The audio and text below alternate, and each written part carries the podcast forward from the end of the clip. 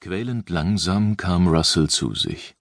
Ein dumpfer, pochender Schmerz wütete in seinem Schädel und machte es ihm fast unmöglich, sich zu konzentrieren. Dann war da noch ein anderer, brennender Schmerz in seiner Lunge, der ihm den Verstand zu rauben drohte, vor allem beim Einatmen. Wo war er? Und was zum Teufel war geschehen? Zögernd öffnete er die Augen. Ein grelles Licht von oben verstärkte die Schmerzen auf ein beinahe unerträgliches Maß, und er wandte etwas zu ruckhaft den Kopf zur Seite. Die Strafe war eine fürchterliche Übelkeit, er würgte und hustete. In seinem Mund hatte er einen schrecklichen Geschmack, der ihn an gelegentliche Sauftouren aus lange vergangenen Zeiten erinnerte.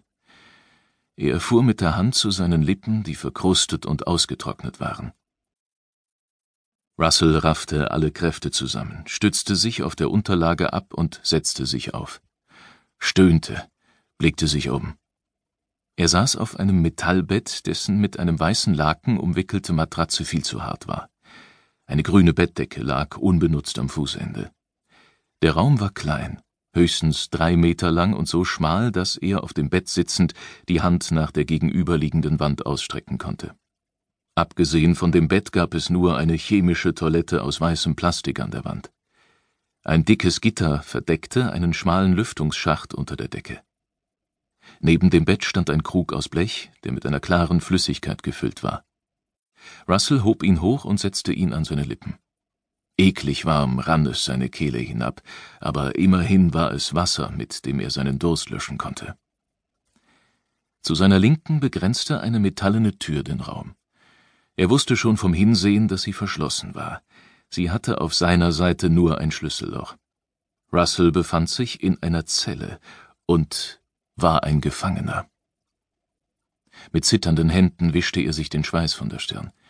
Es war heiß, sogar geradezu mörderisch heiß, die Luft trocken. Unwillkürlich wähnte er sich bei einem lang zurückliegenden Militäreinsatz in Somalia.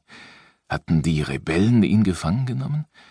War er in eines der verdreckten Wüstenkäfer verschleppt und in die Zelle einer alten Polizeistation geworfen worden? Würden die Rebellen ein Lösegeld von der UN fordern oder ein Exempel statuieren und seinen Kopf mit einer verrosteten Machete abschneiden, während er in das Objektiv einer Kamera blicken musste? Dann kehrte allmählich sein Erinnerungsvermögen zurück. New California, der Angriff der Biester im Canyon, die Atombombe, Sie hatten gewonnen und gefeiert. Dann die Nacht mit Elise. Sie waren überfallen worden. General Morrow. Russell zuckte zusammen. Sein alter Vorgesetzter war nach 20 Jahren mit einem Einsatzkommando in ihrer Siedlung aufgetaucht. Der Transporter.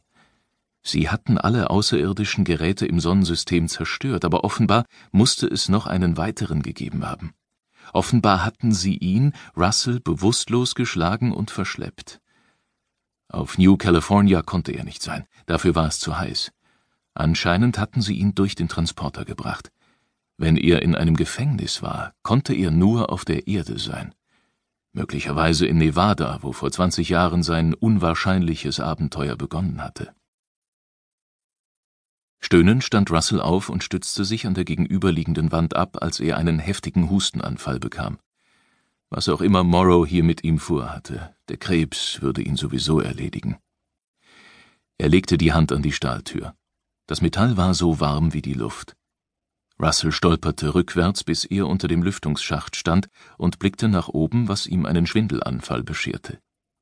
Er spürte einen schwachen Luftzug, der aber ebenfalls nur warm und stickig war. Russell dachte an Elise und die Kinder. Ob sie auch hier irgendwo waren? Vielleicht hatten sie alle Bewohner der Siedlung durch den Transporter auf die Erde gezwungen und wie ihn in Zellen geworfen, irgendwo in einem militärischen Sperrgebiet. Plötzlich hörte Russell Schritte. Irgendjemand näherte sich seiner Zelle und schon drehte sich ein Schlüssel mehrfach in einem für ihn nicht sichtbaren Schließzylinder. Mit einem lauten Knall wurde ein Riegel zurückgezogen, dann öffnete sich quietschend die Tür. Russell blickte in die Gesichter zweier schwer bewaffneter Soldaten. Ihre Felduniformen hatten die gelbliche Tarnfärbung von Einheiten, die in wüstenartigem Gelände stationiert waren. Die winkelförmigen Streifen der Schulterklappen wiesen beide als Unteroffiziere aus, obwohl Russell die genaue Form der Symbole unbekannt war. Es konnten durchaus Soldaten der Air Force sein. Vielleicht hatte man das Design in den vergangenen 20 Jahren leicht verändert. Aber wo normalerweise der Schriftzug der US-Luftstreitkräfte über der Brusttasche prangte, war ein blaues Symbol in Form eines Sterns mit breiten Flügeln angebracht, die nach oben zeigten.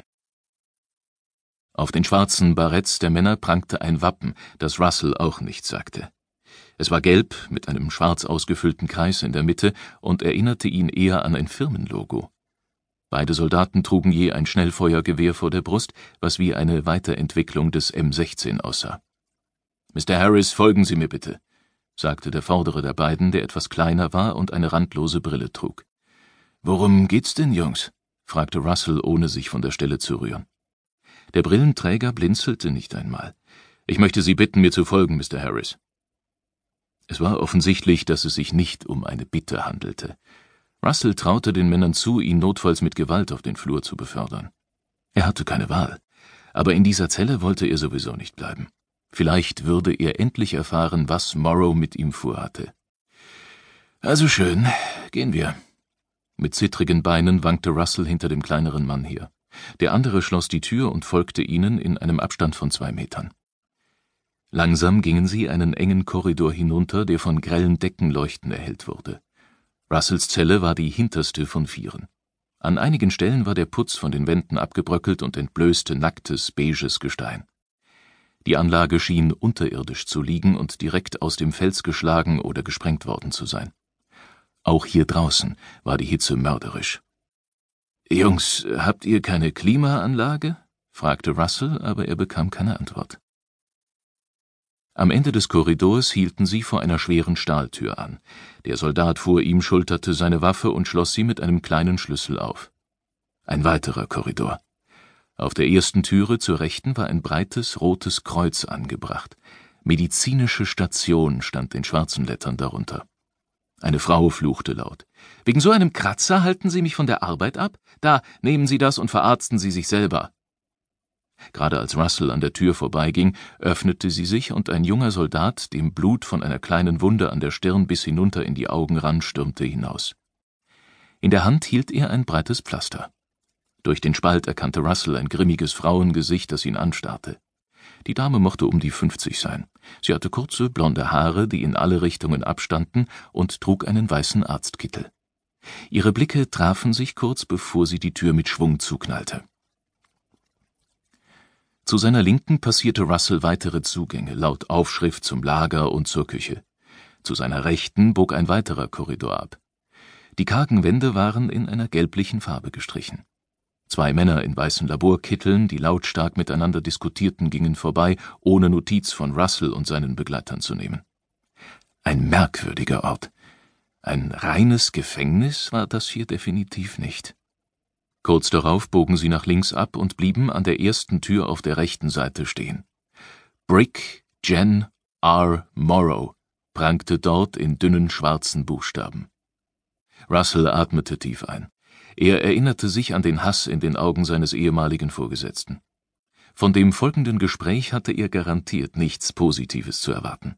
Schlimmstenfalls würde er in seinem Leben nichts anderes mehr sehen als das Innere einer Zelle. Aber seine Lebensuhr lief sowieso ab. Nur, er hätte gerne vorher wenigstens noch einmal seine Familie gesehen. Der Soldat klopfte an die Tür und öffnete sie, ohne eine Antwort abzuwarten. Sir, Mr. Harris. Russell trat in den Raum. Es war ein winziges Büro. Morrow saß hinter einem hässlichen grauen Metallschreibtisch. An der Wand stand ein Regal, das zur Hälfte mit Aktenordnern gefüllt war. Eine Flagge der USA lehnte daran. Der General sah Russell wortlos an. Er hatte Mühe, Morrows Blick standzuhalten. Die Augen waren wie aus schwarzem Eis. Wie früher schon war es unmöglich zu erkennen, was in Morrow vor sich ging. Fühlte er Genugtuung, dass er Russell nach so vielen Jahren doch noch geschnappt hatte? War es sogar Hass? Russell konnte es nicht sagen. Mit einer knappen Handbewegung zeigte Morrow auf einen Stuhl vor seinem Schreibtisch und langsam setzte sich Russell. Die Soldaten positionierten sich an der Tür. Warten Sie draußen, sagte Morrow tonlos. Sollen wir ihm Handschellen anlegen, Sir? Er kann hier nicht raus. Ohne Erwiderung verließen die Männer den Raum. Lange Minuten vergingen, in denen